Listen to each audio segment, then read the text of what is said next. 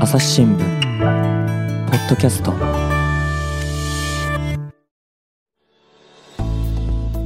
朝日新聞の岸上渉です、えー本日はですねなんとゲストに、えー関西ラジオ界の重鎮やった！フリーアナウンサーの 桑原翔平さんにお越しいただいてます。桑原さんよろしくお願いします。ありがとうそんなこと言うていただいたらシリこそばにはい。よろしくお願いします。お願いします。はい、で翔平さんといえばですね、はい。今あの ABC ラジオのですね、はいえー翔平記者の土曜も全開という番組の中であの朝日新聞ポッドキャストのですね、はい。この番組を紹介してくれるコーナーをねそうでございます。やってますけども。ありがたいわ。あやらせていただきます。いかがですか？はい、もうね、全く私ね、そういうのデジタル関係あかんかったんです。それをこれをね、あのー ABC の戸谷プロデューサーから、今度はね、ポッドキャストやると、なんですね、それと。ほんで、実はこういうことで、ああいうことで、はい。朝日新聞が、ただで、これな、読者にな、いつも新聞紙面だけではない、記者が独特の感覚で、その新聞に載せられなかったことを言うてるおもろいコーナーやねん。それをやるいうことで、ありがとうございます。で、いろいろと。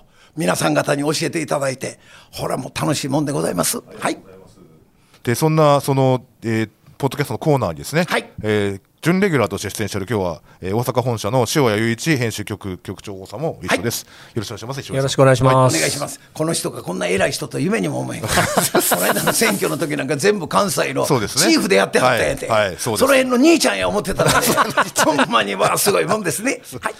ということで、はい。今回そのし翔平さんをお伺お伺お迎えしてですね、はい。あの何のお話をお聞きするかというとですねあのこの1月にあの発災から27年を迎える、まあ、阪神・淡路大震災はい。についてということなんですけれども、翔平さんこ1995年の、お発災の当初は、はい。関西テレビのアナウンサーでいらしたわけですよね。はい。何の担当されていたとかって。私ね、あのー入社した時から、もうとりあえず標準語ができないいうことで、アナウンサー試験で受けたんやけれど、こいつアナウンサーはあかんと。というのは、あのアナウンサーの一番の仕事はニュースなんです。そのニュース、標準語ができなかったら、全国ネットに出されへんと。だからこれもあかん。すぐ営業で取るいうことで入ったんです。ところが私営業やったら前の会社2年間ね、犀原いう酒問屋にいて、同じやと。絶対アナウンサーさせてください。お前せやけど標準語喋られんからあかん。一週間でもう営業行くいうこと決まったんです。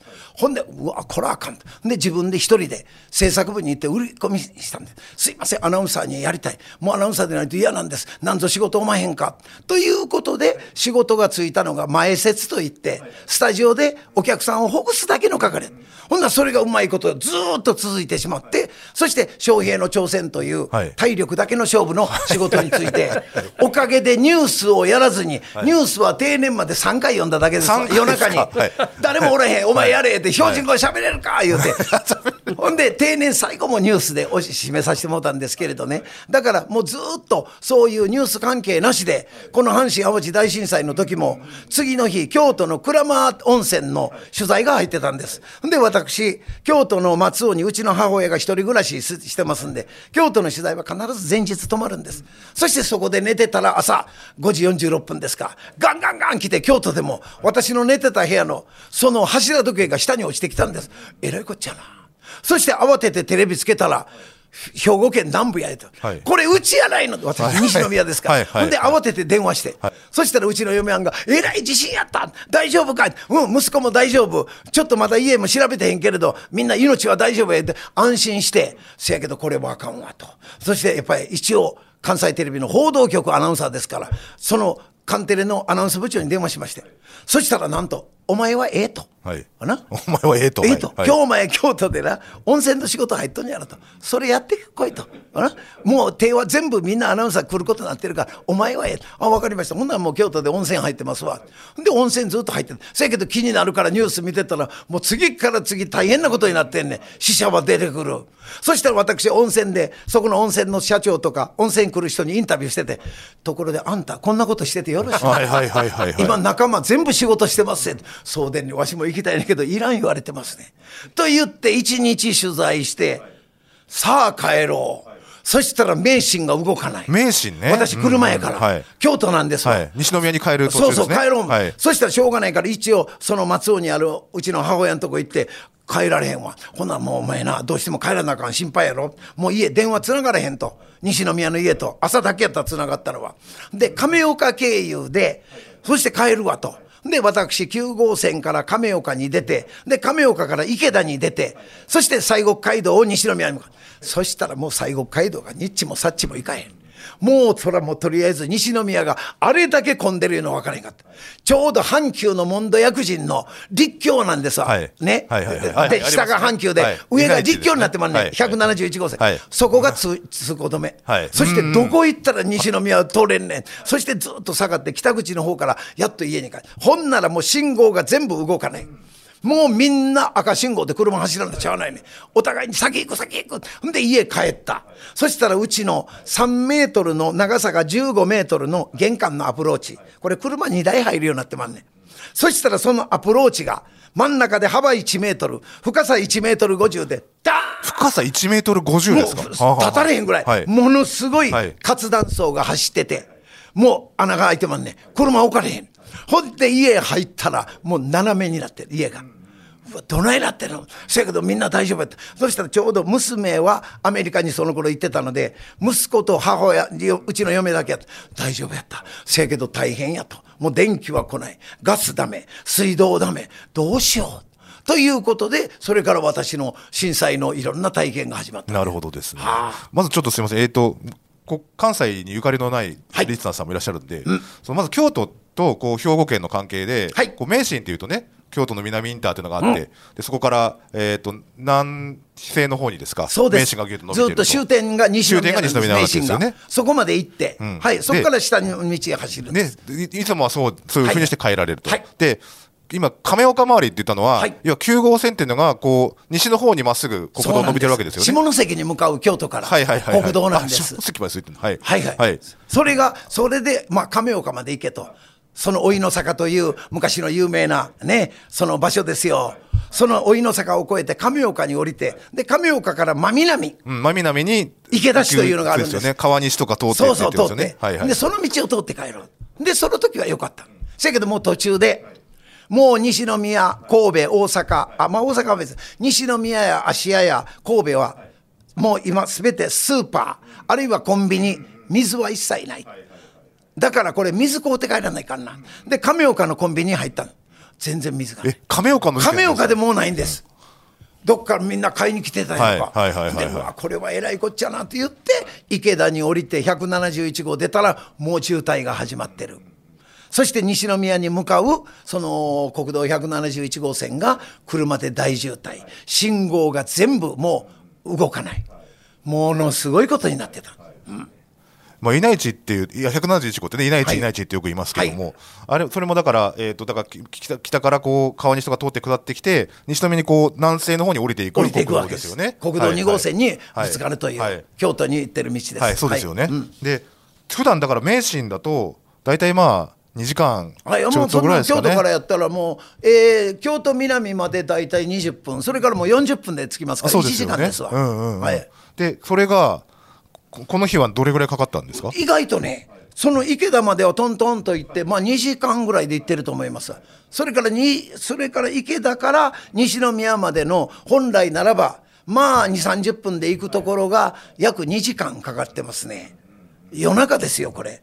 夜の10時回ってましたよ。それでそんな時間。信号はついてなかったんもうですか？信号は全部もうパーカーパーカー点滅式になって何の効果もない真っ暗なんですから街が電気が全部ないそしたらあっちこっちで焚き火をしてる人の明かりだけでその国道が見えるという車と。ああそんなんでしたわ。で、それで渋滞してるわけですよね。渋滞してる、はあ、でどこが抜け道かわからない。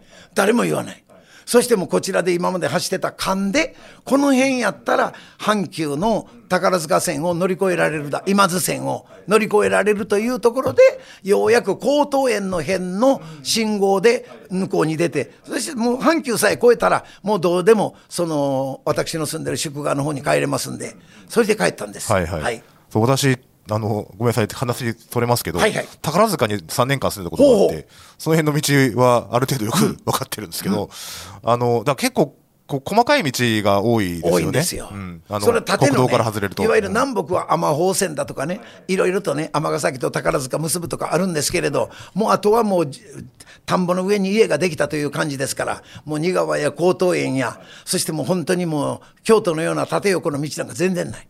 みんなく、ね、曲がり曲がり行って西宮に向かうという、はいはい、そこに阪神やら JR やら、ね、線路がいっぱいあってっていう。て。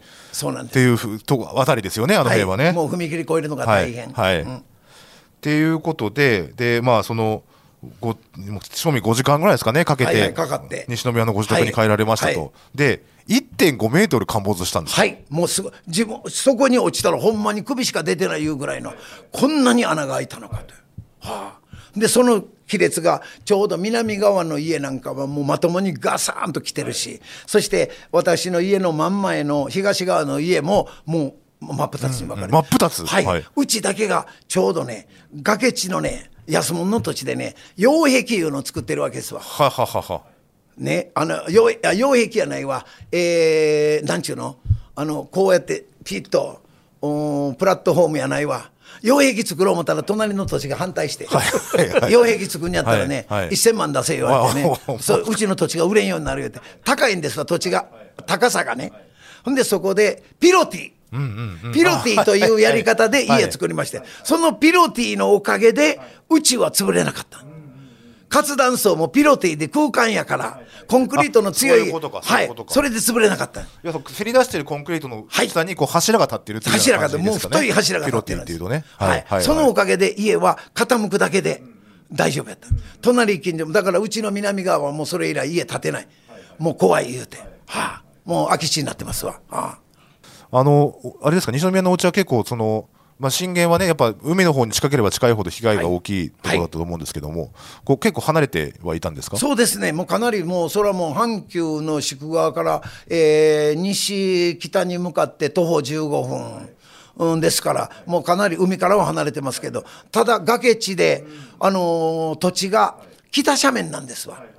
ということは、南側に家が高いんです、土地が。だから、うち太陽入りませんね。そういうハンディキャップのあるとこしか買えなかったんですけれど、それで、その土地が、なんと、ありがたいことに、震災で揺れて、うちの南側言うたらね、1メーター50で隣の境界線ですね。うちの家からね。それが2メーター50に広がったの。だから1メートルで15メートル、何坪？?2 坪、3坪、増えたんです。これは言うてへんね、これ。震災で土地増えた言うてね、震災泥棒言うてみんな言うたからね。でも、家はガタガタになったけど、土地が増えるという。その土地が、今度は北側の遥か彼方の道路が、6メーター道路が4メーター道路になっとる。だからうちが1メートルその道路を取ったことになって、後で西宮市がバーッと検査来て、これは市の土地ですと。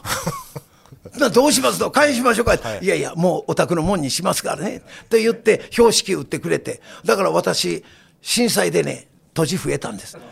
もうこんなことがあったその代わり前の家は玄関から全部道にはみ出してそれをカットせないかもう土地はむちゃくちゃ動いたの。だからもう山の途中の土地やからそういうねもう震災でガタガタ儲かった家もあれば土地を損した家もあるといううちはたまたま土地はと儲かったという。まあでもその得したことよりも損したことの方が多いんじゃないかとそんなんのも思うんですけど。家むちゃくちゃですもん。ですよね。ガタガタですもん、はいはい。もうそれはものすごい額して出して買いましたからね。改築改築というか。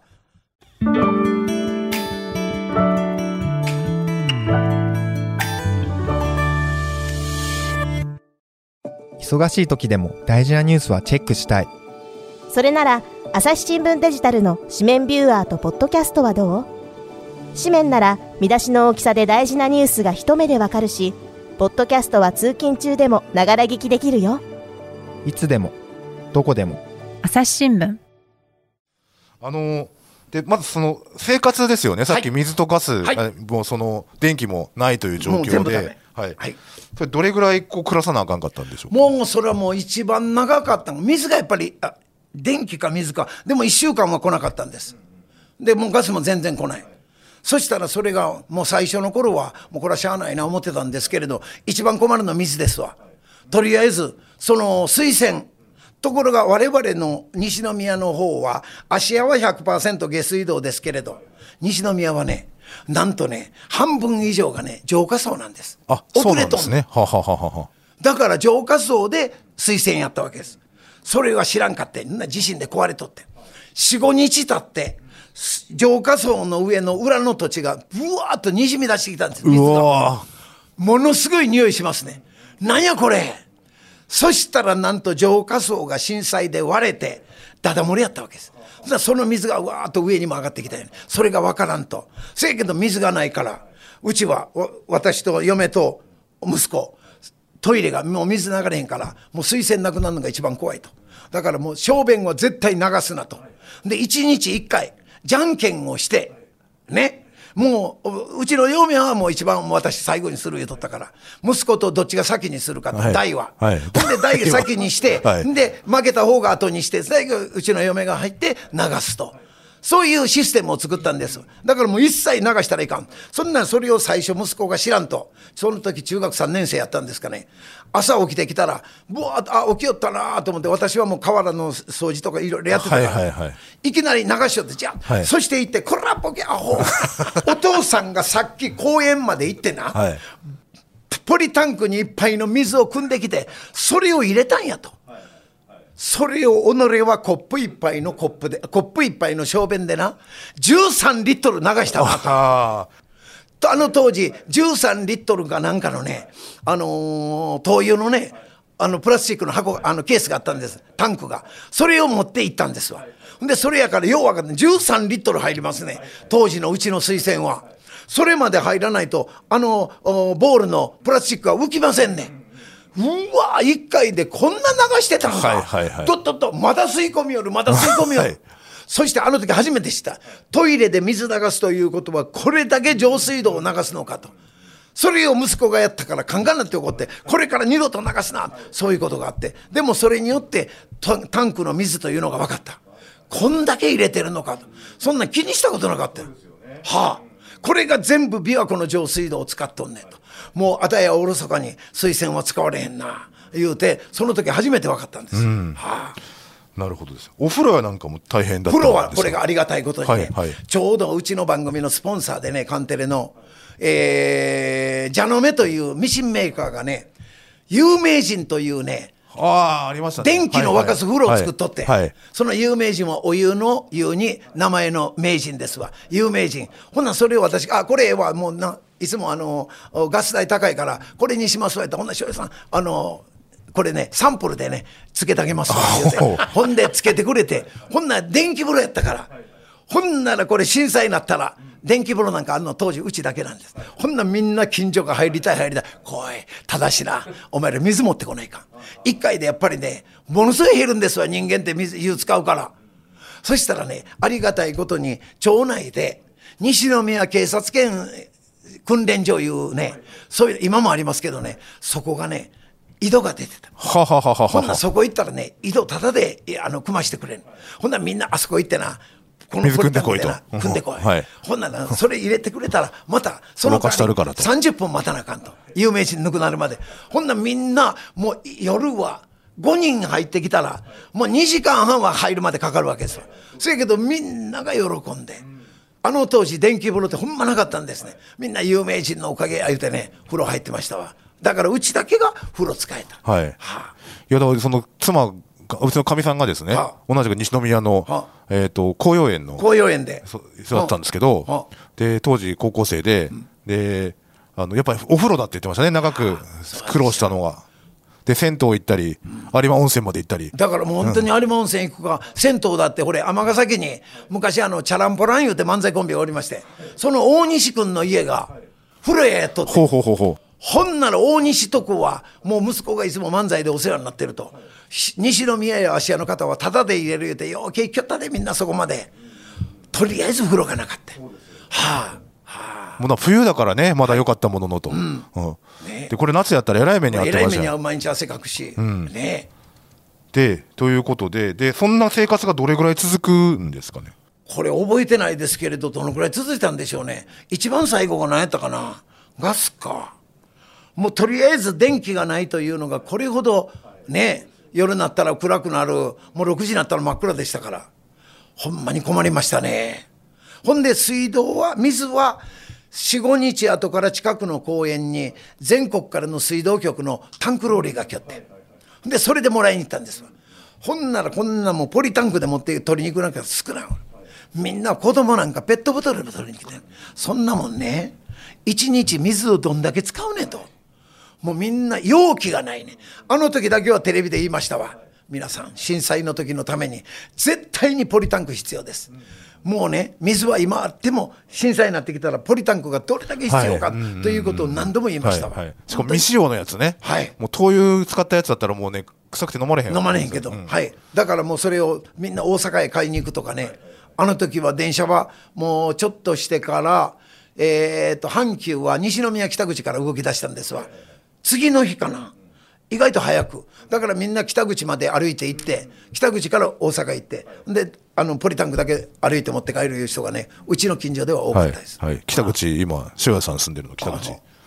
梅田までね大体特急で10分ぐらいの10分ちょっと距離ですかね。はい、はい、ということで、はい。で食べ物やなんかっていうのは？これはありがたいことに、もうそれはもうカンテレ、はい。はいカンテレはい。はい、それからあとは、はい。私公演やってたからその当時はもうむちゃくちゃ売れまくってたから月に5本6本の公演やってますね。ほんなら公演会社がみんながお世話になった言うてバイクで大阪から5時間かかりましたって言ってもういろんなもの持ってきてくれた。ああそうなんですね。もうあの時はもう人の情けですわ。ほんまにカンテレも定期的に物持ってきてくれました、うん、ありがたいことに。でそのまあ半壊っていうねそのはい。なんかい1メータはい。ー50陥没したっていうご自宅は、はい。これ今も同じお自宅に住んでらっしゃる？同じとこです。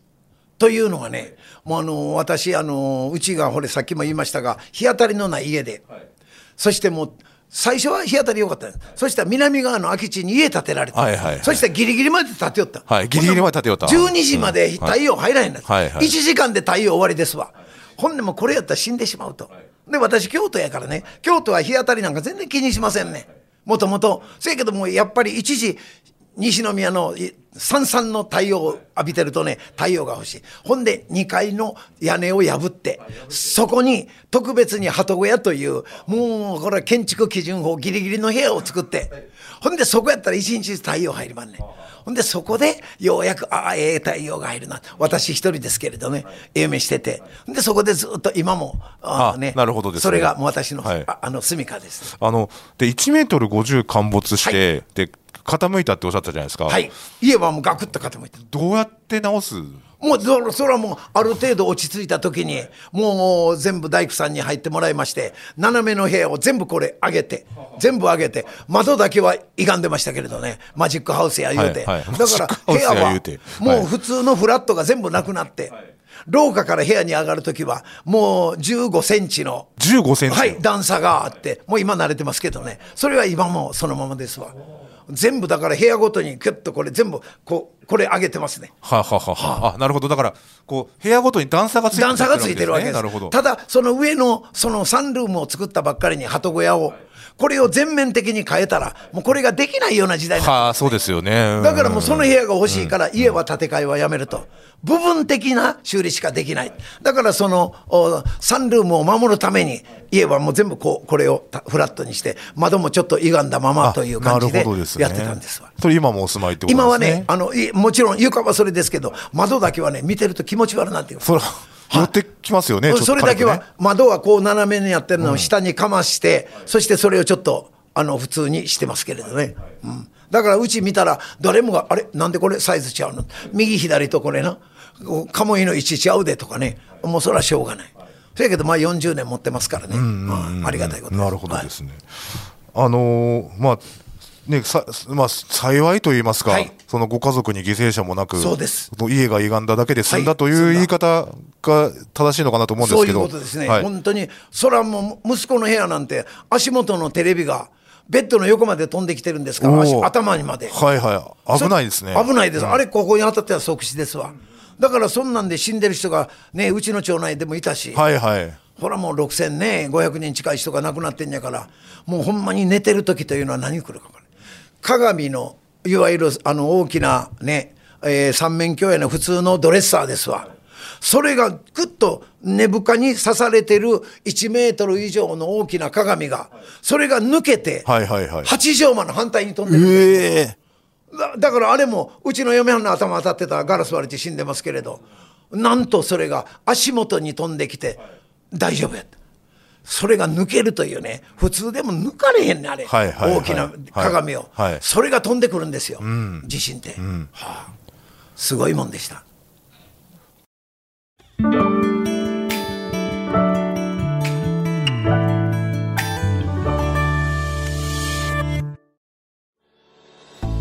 はい、ということでですね、えー関西ラジオ界の重鎮、えー桑原翔平さんにお話をお伺いしました。えー話はですね、この後まだまだ続くんですけれども、えー次回はまたですね、被災者としてとはまた違う、えー取材者の立場として、えー翔平さんがどのようにして、えー震災と向き合ってきたのかという話をたくさん聞いてますんで、そちらをお聞きいただきたいと思います。えーっと、まあ、翔平さんがレギュラーで出ご出演しているラジオ番組の方ですね、えー塩谷さんの方からじゃあ紹介をいただけますでしょうか？はい、桑原翔平の「水も甘いも」ははい。水曜日の、えーお昼にやってるんですはい、よね。12時から、はい、3時間、はい。はい、それでもう一つのわあの朝日新聞がお世話になっている、はいはい。えっ、と翔平吉也の土曜も全開、はい。これは土曜日のの10時から午前12時まで、これはもう吉也君が全部リードしてくれるから、もういつも言ってんねん。あら手ぶらで行ける。もう水上スキー、はい。後ろもうふわーっとぶら下がってる、あいつがモーターボートやねん、たーたーと自由に遊んでるだけやねん、もう楽や、これでギャラくれるいうのがほんまにありがたい。あれで、あれは手ぶらでやってるんですか？手ぶら。あもう何にもいない。なるほど。ありがたいこっちゃ、はいはい。ああもうほんまに吉也のおかげ、ね、あの優秀なね作家の岡内さんとそうそう、はい。でもうそれもうな、はい。もうええ人がいろいろいるから、はい。はい。あ楽ですわ、はい、こちらの ABC のエリアじゃない方はですねラジコの方でもお聞きいただけますんで、えーぜひそちらでですね検索をしてみてください。はいということで、えー朝日新聞ポッドキャストを岸上渉がお送りしました。それではまたお会いしましょう。この番組ではリスナーの皆様からのご意見、ご感想を募集しています。概要欄の投稿フォームからぜひお寄せください。ツイッターやメールでも受け付けています。ツイッターでは番組情報を随時紹介しています。アットマーク、朝日ポッドキャスト。朝日新聞ポッドキャストで検索してみてください。